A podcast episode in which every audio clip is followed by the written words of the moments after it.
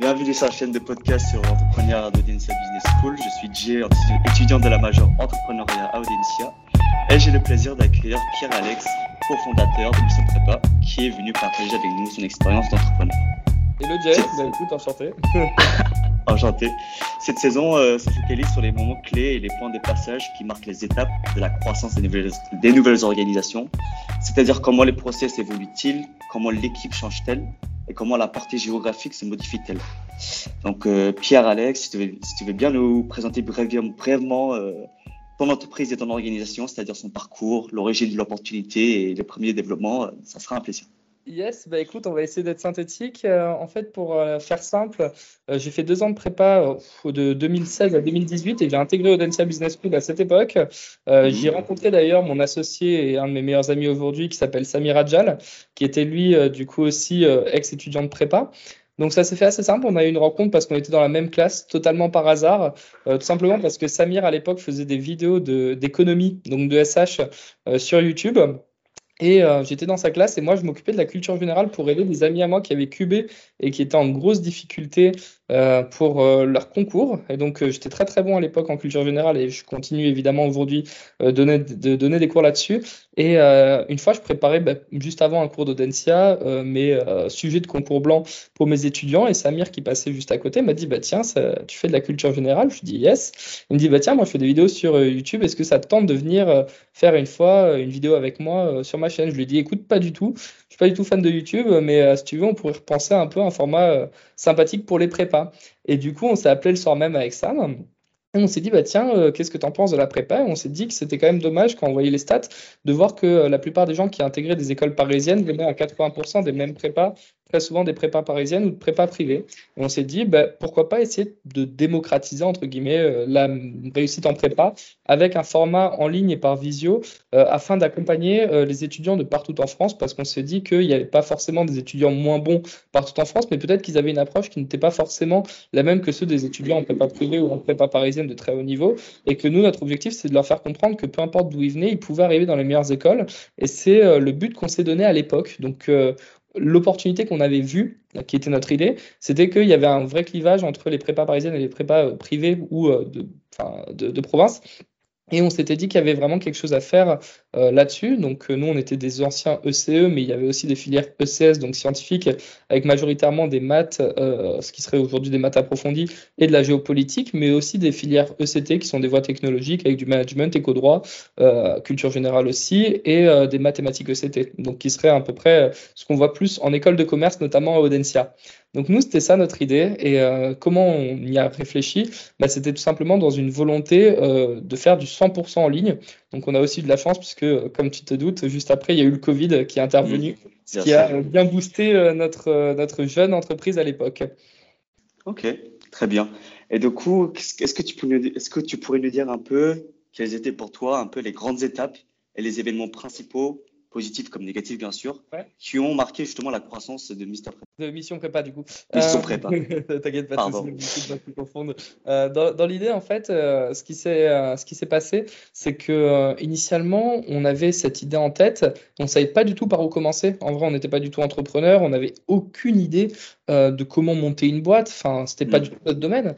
Donc nous, ce qu'on s'est dit, c'est qu'on s'est dit qu'on allait d'abord développer finalement des réseaux sociaux. Donc on a commencé par trouver un nom de, de, boîte, donc euh, qui s'appelle aujourd'hui Mission Prépa. On s'était dit que euh, c'était euh, finalement mission impossible pour certains étudiants de réussir leur prépa. On a contacté, on a fait Mission Prépa et on a trouvé un joli petit logo avec des couleurs un peu sympas, du rouge et du blanc.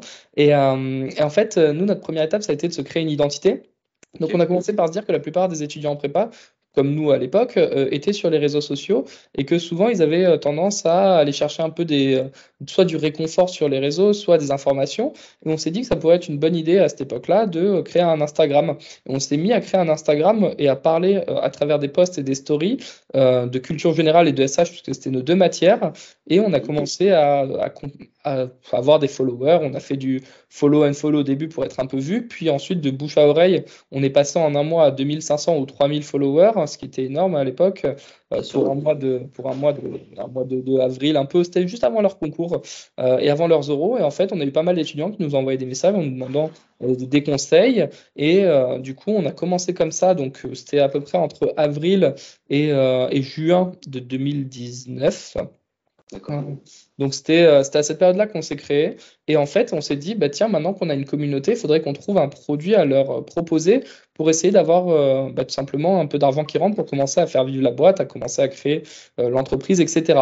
Et donc, en fait, on s'est dit que euh, le premier moyen de faire un peu d'argent avec Mission Prépa sans pour autant investir, parce que nous, on ne voulait pas une logique de, croissance, on voulait une logique de rentabilité, c'est-à-dire bah, investir du temps, mais ne pas investir d'argent, parce qu'on n'en avait pas à l'époque en étant étudiant. Et donc, on s'est dit, on va créer des dossiers en fait euh, totalement en ligne qu'on vendra individuellement avec du suivi, euh, ce qui permettra tout simplement à ces étudiants-là, peu importe où ils sont en France, bah, d'avoir un support synthétique qui euh, reprend exactement tout ce qu'il faut savoir pour les concours, mais euh, via la vision d'un élève qui a réussi. En fait, nous, ce qu'on voulait, c'était vraiment favoriser la réaction de transfert, c'est-à-dire euh, pas prendre des mecs qui ont eu 19 dans toutes les matières, parce que tu dis juste que ce mec-là, c'est un génie, que ça peut pas être toi, mais prendre des mecs qui ont réussi individuellement dans leur matière sans pour autant être des génies partout. Et en fait, on a commencé à proposer à des amis à nous de rédiger des dossiers et on a commencé à créer la structure de mission prépa avec euh, voilà des prestations de services, etc., etc. Et on a fait des dossiers euh, dans euh, les matières principales, donc géopolitique, culture générale et ESH, e mathématiques. donc ça, est vraiment sur le premier point clé, on va dire, de, de, de l'idée. Et en fait, nous, on rémunérait les professeurs pour rédiger les dossiers. Et ces dossiers-là, ensuite, étaient vendus individuellement à des élèves qui, tout simplement, l'utilisaient tout au long de l'année pour réussir leur concours. Donc ça, on est à peu près au niveau de août 2019 parce qu'on avait pris l'été pour rédiger l'ensemble de ces dossiers-là dans ces matières-là. Donc ça, c'était bien loin de, du format qu'on a actuellement. Et euh, on a commencé dès euh, septembre 2019, donc dès euh, un mois après, à avoir nos premiers étudiants. On en avait une vingtaine, trentaine déjà, ce qui était pas mal, franchement, pour quelque chose qui se lançait. Mais à l'époque, on n'avait pas du tout de concurrents. On arrivait sur un marché qui était totalement neuf. Alors une cible certes très restreinte, parce qu'on avait 10 euh, à 15 000 étudiants à peu près qui passaient les concours chaque année, mais avec euh, notre petit réseau Instagram avec 2500, euh, 3000 personnes, plus des dossiers qui étaient plutôt bien suivis, et nous, on allait vachement voir les élèves sur Instagram, on répondait beaucoup à leurs questions, donc on avait vraiment une forme de confiance avec eux, ce qui faisait que bah, ils, avaient, bah, ils avaient confiance en nous, et ça a payé, puisque en fait, juste après, donc en janvier 2020, on était toujours sur la même année de prépa, le Covid est tombé en fait, et il y a eu beaucoup de prépas euh, publics et privés où euh, nos professeurs ne voulaient plus faire de cours en physique et ne voulaient pas faire de cours en visio non plus, avec euh, du coup les concours qui ont été déplacés à juillet 2020. Et à ce moment-là, on a eu un boom vraiment du bouche à oreille qui nous a permis en fait en un mois ou deux mois, peut-être en février ou mars, d'avoir quasiment 100 ou 130 élèves, un truc comme ça. Et euh, tous ces élèves-là, du coup, ont pu bosser avec nous de février à juillet. On s'est mis à faire des cours de suivi, enfin, euh, Sam et moi, pour aider nos étudiants en culture générale et en, et en économie. Et en fait, beaucoup ont eu de très bons résultats. en culture générale, on était quasiment à plus de la moitié de nos élèves qui avaient au-dessus de 14 au concours, ce qui était vraiment euh, excellent pour euh, cette matière-là qui est souvent euh, assez, assez loupée. Et en ESH, on avait vu que la plupart des étudiants montaient de 3-4 points. Et dans les matières où il y avait juste des dossiers, ils montaient de 2-3 points. Et donc, on a eu pas mal d'étudiants qui nous ont recommandé en intégrant à leur filleule de prépa et ainsi de suite. Et donc, en fait, nous, l'élément déclencheur, ça a été le Covid qui nous a vraiment boosté. Alors, euh, on aurait eu euh, certainement aussi du bouche à oreille sans, parce qu'on avait une trentaine, quarantaine d'étudiants, peut-être ou cinquantaine, je ne sais plus, au moment où le Covid s'est déclenché, mais on a eu un fois deux et demi. Euh, presque impensable à cette époque-là. Quand on venait de se lancer, on avait deux dossiers. Moi, quand je revois les dossiers qu'on avait à l'époque, je me dis putain, c'était mignon, quoi. Et, et, et, là, maintenant, on a fait en fait un gros pic de croissance à ce moment-là au niveau du Covid. L'année d'après, beaucoup de gens qui sont directement euh, venus nous voir sur nos réseaux. Donc, on est passé à 6000 ou 6000 personnes, 6500 personnes sur Instagram. On a commencé à avoir de plus en plus de personnes qui lisaient notre site.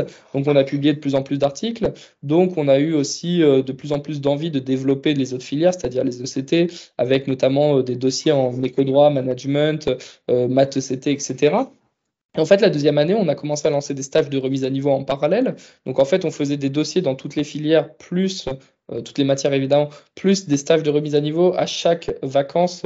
donc du coup, on a commencé à être un effectif de 15-20 personnes. Donc c'était évidemment des autres entrepreneurs, pas des salariés CDD ou CDI. Mais ça nous a permis en fait de développer une nouvelle offre qui plaisait aux étudiants parce que ça leur permettait de faire des stages de remise à niveau de 12 heures sans avoir à faire comme certains stages en, prépa privée, c'est-à-dire monter à Paris, payer un logement, mmh. payer un stage très cher, et euh, etc. Là, en fait, nous, c'était enregistré. Donc, s'ils avaient euh, un point qui était euh, bloquant, bah, ils pouvaient tout simplement retourner sur, sur leur cours et retrouver ça à nouveau. Donc, c'était vraiment quelque chose d'assez d'assez fluide. Et en fait, au bout de la fin de la deuxième année, on a eu vraiment notre logique de croissance qui s'était avérée, c'est-à-dire qu'on arrivait de plus en plus à avoir de l'argent qui rentre sans pour autant en avoir investi initialement, et à la fois, du coup, arriver à dégager des bénéfices qui nous permettaient de lancer de nouveaux projets, dont la prépa digitale qui s'est lancée l'année dernière, qui est une prépa totalement complémentaire, 100% en ligne, euh, qui avait pour but, en fait, d'accompagner notamment des étudiants en deuxième année ou cube ou candidat libre, euh, qui voulaient, en fait, simplement bosser depuis chez eux, mais avec une approche par des étudiants pour des étudiants. En fait, nous, l'idée, euh, c'est un peu ce qu'on s'était dit au tout début, c'était que très souvent, en fait, on peut tomber sur un prof qui est euh, très très bon, mais qui ne correspond pas forcément à notre pédagogie. on a parfois envie d'avoir un prof qui soit peut-être plus un élève qui nous a expliqué comment il avait compris la matière et comment lui avait réussi. Et en fait, le fait d'avoir des étudiants qui ont compris comment euh, gérer cette matière, bah, ça leur permettait d'avoir à la fois l'approche bah, soit d'un professeur qui est un peu plus théorique, soit d'un élève qui était, bon, bah, moi concrètement, comment je fais pour réussir les concours? J'ai bourriné euh, l'introduction, la problématisation, euh, la compréhension, la conceptualisation, et avec ça, bah, je faisais des dissertations qui étaient plutôt bien cadrées. Et donc, en fait, avec ça, on a commencé à développer une prépa digitale, des stages, des dossiers qui étaient complets dans toutes les matières. Donc, du coup, on a dû recruter des professeurs pour faire cours tous les week-ends.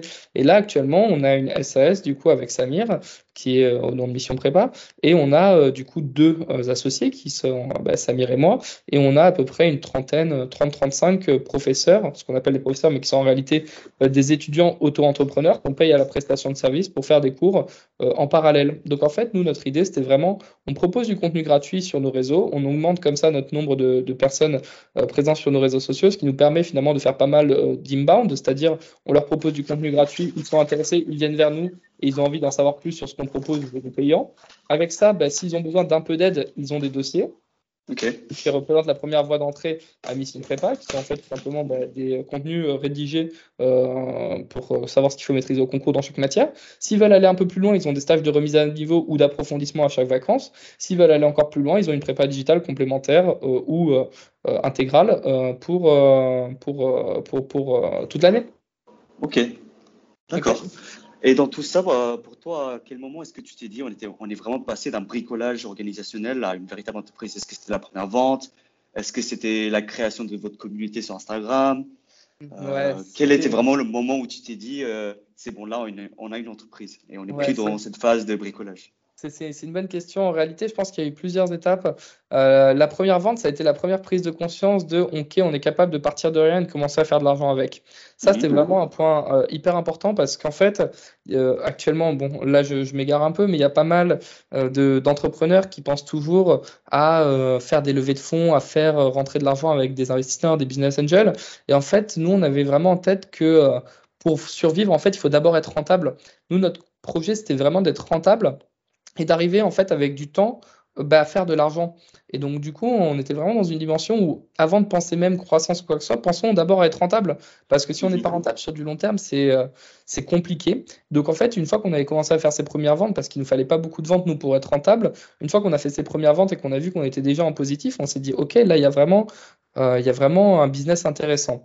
Le deuxième étape, ça a été en fait quand on a ajouté les stages, parce qu'on s'est rendu compte qu'on était aussi capable finalement de manager une équipe de professeurs pour pouvoir prodiguer euh, tout simplement des, euh, bah, des cours. Et ça, c'était vraiment une deuxième étape. Mais là où on s'est vraiment senti, entre guillemets, dans le game, comme on dit chez, chez les jeunes, c'est vraiment à partir du moment où on a lancé la prépa digitale. Parce que la prépa digitale, c'est vraiment un, comment dire, c'est un, un, bordel monstre. Enfin, c'est beaucoup d'étudiants, c'est beaucoup d'heures de c'est beaucoup de, professeurs. Il faut euh, bah, superviser le tout, il faut manager le tout, il faut que les professeurs matchent avec les élèves, il faut que chaque élève se soit satisfait individuellement, il faut que le professeur puisse à la fois faire progresser tous les élèves, puisque c'est des classes assez individualisées. Donc en fait, c'est euh, un monstre de management et c'est euh, toujours en fait étroitement corrélé à l'image qu'on veut dégager aussi de la boîte. Donc c'est vraiment à ce moment-là, je trouve qu'on a eu euh, le sentiment en tout cas que c'était vraiment une vraie entreprise. Ensuite, on avait eu lors des premières ventes plus le lancement d'un nouveau produit, bah, déjà le sentiment qu'il y avait un beau potentiel. Mhm. ok, je vois. Bah écoute, c'est formidable tout ce que, tout ce que vous avez su, faire ensemble. Donc, si j'ai bien compris, à l'origine, tu étais avec ton ami, c'est ça? Ouais, Est-ce que vous aviez d'autres personnes qui vous ont aidé dans, le, dans, la, dans la, construction euh, de votre entreprise, à part, euh, bien évidemment, l'équipe de, de, professeurs euh, que vous employez? Je ne sais pas si vous allez recruter des personnes en marketing pour développer les réseaux. Alors, euh, non. Et encore aujourd'hui, dis-toi que du coup, pour la faire simple, on a lancé ça lors de notre première année à Audencia, juste avant notre stage de, de six semaines euh, comprendre. Il me semble que ça s'appelle comme ça. C'est exactement ça. Et, en fait, on faisait notre stage comprendre avec Samir et euh, tout, fin de, de, juin à fin juillet, on s'appelait tous les soirs pour faire mission prépa en parallèle. Euh, donc on était vraiment sur les réseaux sociaux à ce moment-là. On faisait tout. Ça veut dire qu'on fait vraiment tout. On rédigeait les articles, on contactait les étudiants, on appelait les étudiants pour les aider dans leur matière, pour les aider dans leurs euros. On contactait nos anciennes prépas pour euh, savoir s'ils pouvaient être intéressés à ce que on aide euh, des étudiants sur des entretiens de personnalité pour nous nous faire de l'expérience. On avait à la fois du coup, ben, on gérait entre guillemets toute l'image marketing, c'est-à-dire le logo de la boîte, quelle dynamique on voulait donner à la boîte, quelle image on voulait donner de la boîte aussi. Ensuite, euh, on a eu de la chance parce que, lorsqu'on était en première année, on a eu euh, bah, des personnes dans notre classe qui ont été très cool et qui nous ont aussi euh, aidé entre guillemets à faire des postes de, géopolitique, des postes de mathématiques parce que nous c'était pas nos matières donc on n'était pas forcément légitime dessus. Mais on avait par exemple un de nos amis qui s'appelait Paul Alexis Reynaud qui avait bah, tout simplement eu 20 en géopolitique, qui était dans notre classe et qui nous a dit bah, pas de souci, je vais vous aider sur la géopolitique, ça me fait plaisir. Et donc ça nous a permis de développer un peu la géopolitique en parallèle parce qu'à l'époque on avait que le SH et la culture culture générale. Donc c'était euh, vraiment euh, très important. Ensuite, on a eu évidemment notre, euh, notre troisième semestre à Audencia. On faisait toujours ça le soir. Puis on a eu nos deux stages de césure. On continue de faire en plus du stage le soir mission prépa parce que quand on commence à avoir beaucoup d'élèves, on avait 150 élèves à peu près chaque année sur les dossiers et sur les stages. Ça veut dire qu'on ne pouvait pas laisser couler ça parce qu'on était en stage. Fallait qu'on continue. Donc en fait, on bossait le soir et les week-ends. Ensuite, après l'année de césure avec les deux stages, on a fait. alors ça m'a fait une alternance et moi j'ai fait une, sorte d'échange qui a été annulé à cause du Covid et qui a été remplacé par la Winter, ça s'appelait à l'époque, par euh, deux mois de, cours en ligne. Donc on faisait les cours en ligne et lui faisait son alternance et le soir on bossait encore euh, sur Mission Prépa et les week-ends aussi. Et ensuite là pendant la majeure c'était devenu une vraie entreprise avec la prépa du digital etc. Donc on se tapait des journées, euh, on, on, finissait les cours à 18h, de 18h à 3h du mat on était sur Mission Prépa pour être sûr qu'il n'y ait rien qui déconne parce que si on se loupe au niveau de, de l'image, bah, ensuite enfin un commentaire négatif en vaut 20 positifs quoi. Donc nous on voulait absolument que tous nos, tous nos, nos étudiants soient toujours satisfaits. On répondait à nos étudiants à minuit, une heure du mat pour être sûr qu'ils enfin, qu'ils aient leur réponse avant leur DS, etc. Et, euh, et en fait, c'est à ce moment-là où on s'est dit, mais en fait, on vit pour ça, donc euh, pourquoi, pourquoi se lancer sur un stage de fin d'études euh, plus un CDI Viens, on, se lance sur la boîte à temps plein. Et là, en fait, ça fait maintenant, ça fait depuis septembre. Ça, ça, fait depuis quand on est quand là On est, ça fait depuis ce septembre qu'on est vraiment à temps plein sur mission prépa. Ok. Et en fait, avant, c'est comme si on avait deux jobs à l'époque. bah, en vrai, euh, j'ai beaucoup de respect parce que ça devait pas être évident de, de faire les cours et monter une boîte en même temps. Et, passer le TOEIC. et passer le TOEIC et tout ce qui est au Parce que je l'avais pas eu avec Audencia, j'ai dû le repasser en plus. Là, donc euh, maintenant je l'ai. Ah bon C'est bon. Mais, euh, mais, du coup, petit tips pour ceux qui nous écouteront d'Audencia, passez votre TOEIC le plus tôt possible. J'ai passé quelques temps à, à le rebosser. Faut mieux le passer quand on est en cours. C'est sûr. Et euh, est-ce que je ne sais pas si vous avez prévu peut-être euh, de recruter d'autres personnes avec euh, l'évolution de votre boîte dans le futur? Ou pour l'instant, vous allez garder ce fonctionnement à deux avec, avec vos professeurs? Alors pour le moment, on continue ce système-là parce qu'on le trouve intéressant. Ça nous permet en fait d'avoir des étudiants qui, enfin des professeurs étudiants qui sont assez euh, flexibles parce que certains vont avoir envie potentiellement de faire des stages, potentiellement euh, d'aller en CDI. Donc on n'est pas certain que tous aient envie de s'inscrire sur du très long terme ou du moyen terme. Donc nous pour le moment en fait on fait des recrutements à la fin de chaque année. Très souvent ce sont des anciens étudiants qu'on a suivis et qui nous rejoignent euh, bah, ensuite comme professeurs après avoir eu de très bonnes notes et une très bonne école. Donc nous, en fait, on est sur ce fonctionnement-là. Pour le marketing, sales, etc., euh, nous, on aime bien être proche du terrain avec Sam. Donc euh, pour le moment, on gère tout à deux. On a, on a le temps pour le moment, vu qu'on est passé à temps plein et qu'on euh, on a, on a bah, encore quelque chose de, de, raisonnable. Enfin, on, est, on est encore dedans. Donc pour le coup... pour le moment, on est, on, est OK, on est OK pour rester sur ce format-là. Ensuite, si évidemment ça se développe davantage, on prendra des gens pour nous, pour nous aider, évidemment. Sinon, c'est pas viable. c'est sûr, c'est sûr. Et en termes de portée de, de, de ton entreprise, j'imagine que vu que c'est en digital, la question sur la géographie, ça n'a pas vraiment de sens. Mais je ne sais pas si vous, si vous comptez euh, diversifier votre offre dans le futur. Peut-être plus, plus la, préparation des entretiens ou, ou etc. C'est une très bonne question. En fait, la, partie géographique est plus que présente en réalité parce que puisque c'est en visio et en ligne, en fait, on a une portée géographique à, l'échelle française, mais aussi marocaine, aussi outre-mer. Et donc, du coup, on n'a pas de, de, locaux physiques, mais finalement, la portée, elle est, très, très intéressante géographiquement parlant, puisqu'on a une grosse communauté, par exemple, marocaine, euh, qui nous suit parce qu'ils n'avaient justement pas forcément les codes des. Euh, des concours prépa avec les, les prépas marocaines parce qu'ils préparent aussi mm. les concours marocains. En fait, ils ont trouvé en mission prépa un vrai complémentaire de, euh, de leur vie, euh, entre guillemets, euh, de préparationnaire. Donc, par exemple, là, cette année, on a presque une, une 70-80 étudiants marocains, peut-être déjà, alors qu'on est, en, alors qu'on est en, encore en novembre. Donc, là, pour le coup, c'est, c'est vraiment très intéressant. On a aussi des étudiants d'outre-mer. On a eu des étudiants de Tahiti, par exemple. Donc, on va comprendre. Et, mais, mais, hyper, hyper intéressant et qui ont intégré des très belles écoles. Donc, euh, nous, euh, pour la partie géographique, on est, on, est, on est au top. Franchement, on est super content. Ça nous permet justement d'avoir. On a autant des étudiants de, prépa privée que d'étudiants de, Paris, que d'étudiants euh, de Saint-Etienne, Clermont-Ferrand, Nice. Enfin, on a des étudiants de partout. Et c'est ce qui fait toute la beauté en fait de, notre métier actuellement, c'est qu'on rencontre des gens de partout et que finalement, il a, y a pas de différence au niveau de leurs résultats. On voit des étudiants qui sont dans des petites prépas et qui finissent euh, dans des très très belles écoles. Et euh, ça, c'est ce qui nous fait plaisir aussi. Et à la fois des étudiants de très bonnes prépas qui finissent aussi dans de très bonnes écoles. Et ça nous fait tout autant plaisir, évidemment. Donc c'est vraiment, euh, nous, ce qui nous fait plaisir, c'est de pouvoir aider tout le monde. Ok. Et ça serait quoi pour toi un peu la vision long terme de ton projet actuellement? Ah oui, c'est ça, ça, ta question. j'ai appelé la deuxième partie. Euh, du coup, pour la deuxième partie, euh, en fait, euh, comment on va se diversifier? C'est une très bonne question. En fait, actuellement, on était surtout sur un pôle enseignement, c'est-à-dire qu'on avait des étudiants, des étudiants qui sont en école qui aidaient des études, des préparationnaires. Et nous, en fait, là, notre objectif, c'est de diversifier un peu et de faire aussi un pôle média qui serait en fait un pôle qui soit plus en lien avec les écoles afin de, bah, de faire comprendre aux étudiants de prépa comment fonctionne l'école, qu'est-ce qui est intéressant, comment fonctionnent les échanges, comment fonctionne le monde professionnel donc ça serait à la fois les accompagner pour réussir leur concours, mais à la fois leur dire, bah, regardez, une fois que vous aurez les concours, bah, c'est une nouvelle vie qui commence, donc euh, profitez-en aussi. Et en fait, leur donner en fait le, le, le, goût euh, de la grande école de commerce et euh, tous ces avantages aussi.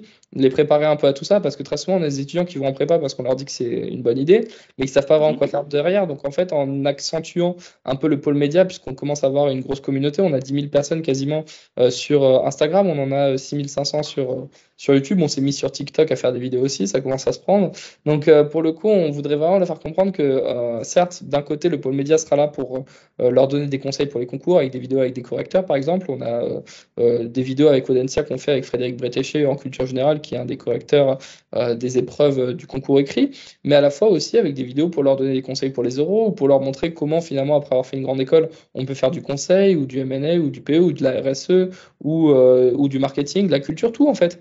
Et de leur montrer qu'il y a un panorama des champs du possible qui est hyper intéressant avec les grandes écoles de commerce et que justement, il y a leur place pour tout le monde, pour tous les types d'associations, pour tous les types euh, de profils, ceux qui veulent travailler, ceux qui veulent s'amuser, ceux qui veulent faire, euh, je sais pas, des, des, métiers en finance, en conseil, ou ceux qui veulent faire au, contraire de la culture de la RSE. Enfin voilà, qu'il y a de la place pour tout le monde et que chacun a sa place en grande école et que euh, tout est possible une fois qu'on a intégré ces écoles-là. C'est leur transmettre finalement de la bonne volonté. Très bien, très bien. Bah écoute, ça est magnifique. on va finir avec une dernière question, question générale de sortie. Est-ce que tu aurais un conseil à donner aux entrepreneurs qui nous écoutent afin de piloter leur propre croissance? Yes, hyper, hyper intéressant. Euh, ce que j'aurais aimé qu'on me dise, moi, à l'époque, c'est euh, ne sois pas trop perfectionniste. Si tu es trop perfectionniste, parce que je le suis, moi, je suis très, euh, très maniaque et, et je pense que si jamais je m'étais écouté, j'aurais jamais rien lancé parce que j'aurais voulu que tout soit parfait. Et là, maintenant, quand je regarde ce que j'ai lancé au début avec Sam, évidemment, il y avait tellement de défauts sur plein de trucs et pour autant ça a très bien marché et ça a aidé plein d'étudiants à progresser. Et au fur et à mesure, on a rectifié le tir. Donc je pense qu'un bon entrepreneur, il, il doit être entre guillemets, prêt à essayer et à échouer, à modifier. En fait, si on attend de sortir le produit parfait, d'autres le sortiront avant vous euh, et se lanceront avant vous, etc. Donc, je pense vraiment qu'il faut euh, bah, parfois être OK pour sortir une première version, entendre les critiques, entendre les points positifs, améliorer au fur et à mesure. Nous, ce qui s'est passé, on a eu des étudiants qui nous ont dit vos dossiers sont top, mais ça serait cool que vous rajoutiez des copies euh, qui ont eu des bonnes notes concours. On a rajouté des copies qui ont eu des bonnes notes. Ah tiens, ça serait cool que vous puissiez faire un point de temps en temps pour rajouter un peu des sujets probables. Bah tiens, on va faire des petits cours de temps en temps en vous disant euh, quels sont les sujets probables pour les concours, blabla. Et en fait, c'est comme ça qu'on a réussi euh, à faire la formule qu'on a aujourd'hui, qui commence à être une formule qui est vraiment très très complète avec quasiment tout ce qu'il faut pour tous les préparationnaires. Mais ça a mis du temps. Donc un bon entrepreneur, il faut qu'il soit capable de se lancer sans avoir tout fait parfait et il faut qu'il s'accorde du temps aussi. S'il ne se laisse pas le temps, euh, il va griller les étapes et s'il grille les étapes, ben, son produit ou son projet ou son service euh, va avoir des difficultés parfois. Donc euh, je pense que c'est vraiment ça le, conseil que j'aurais aimé avoir à l'époque. Et, et, finalement, on s'est lancé comme ça avec ça, mais c'est comme ça que ça a marché. Oui, donc il ne faut pas avoir peur d'échouer, il faut vraiment tenter ses idées, il faut vraiment se lancer et être proactif. Quoi. C'est clair, c'est clair. L'entrepreneur, il doit, il doit avoir le goût du risque, je pense. Ça ne veut pas dire qu'il doit prendre des risques inconsidérés et faire euh, des, entre guillemets, des, mauvais choix, mais je pense qu'à un moment, il doit risquer un, petit peu parce que sinon, s'il se lance jamais, il n'y aura pas de, pas de suite, quoi. C'est pas viable. Bah écoute, c'est formidable tout ça.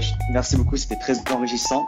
un grand merci à Pierre Alex d'avoir répondu à toutes nos questions. Et pour nos spectateurs à la maison, vous pouvez retrouver l'ensemble de nos podcasts sur podcast-entrepreneuriat.audencia.com. Merci beaucoup à tous et à bientôt.